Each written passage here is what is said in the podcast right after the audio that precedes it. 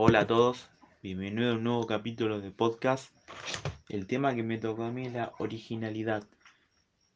Y esta palabra me llevaba a un pasaje que se encuentra en San Juan, capítulo 21, donde podemos ver la historia de, de Pedro, que una noche sale a pescar con, con algunos de los que habían sido discípulos de Jesús. Y digo que habían sido porque en esta parte de la historia Jesús ya había muerto y resucitado, ¿no?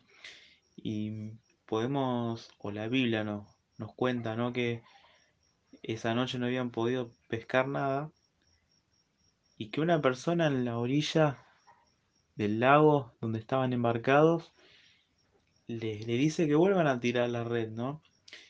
Y automáticamente una de las personas que está embarcada reconoció que el que estaba hablando era Jesús, era el maestro.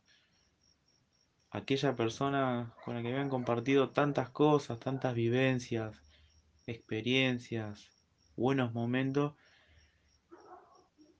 Y cuando, cuando Juan, porque en, la Biblia dice que el que reconoció la voz del maestro fue el profeta o el discípulo amado.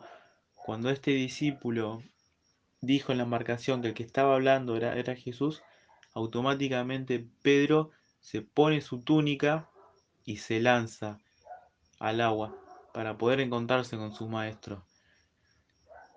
En, en Hebreos 11.1 dice que la fe es la certeza de lo que se espera y la, la convicción de lo que no se ve. Y puedo ver la fe que tuvo Pedro, ¿no?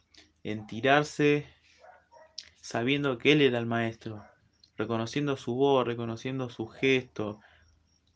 El haber caminado tanto tiempo con Jesús le, sirvió para poder darse cuenta que era él en, una distancia muy grande.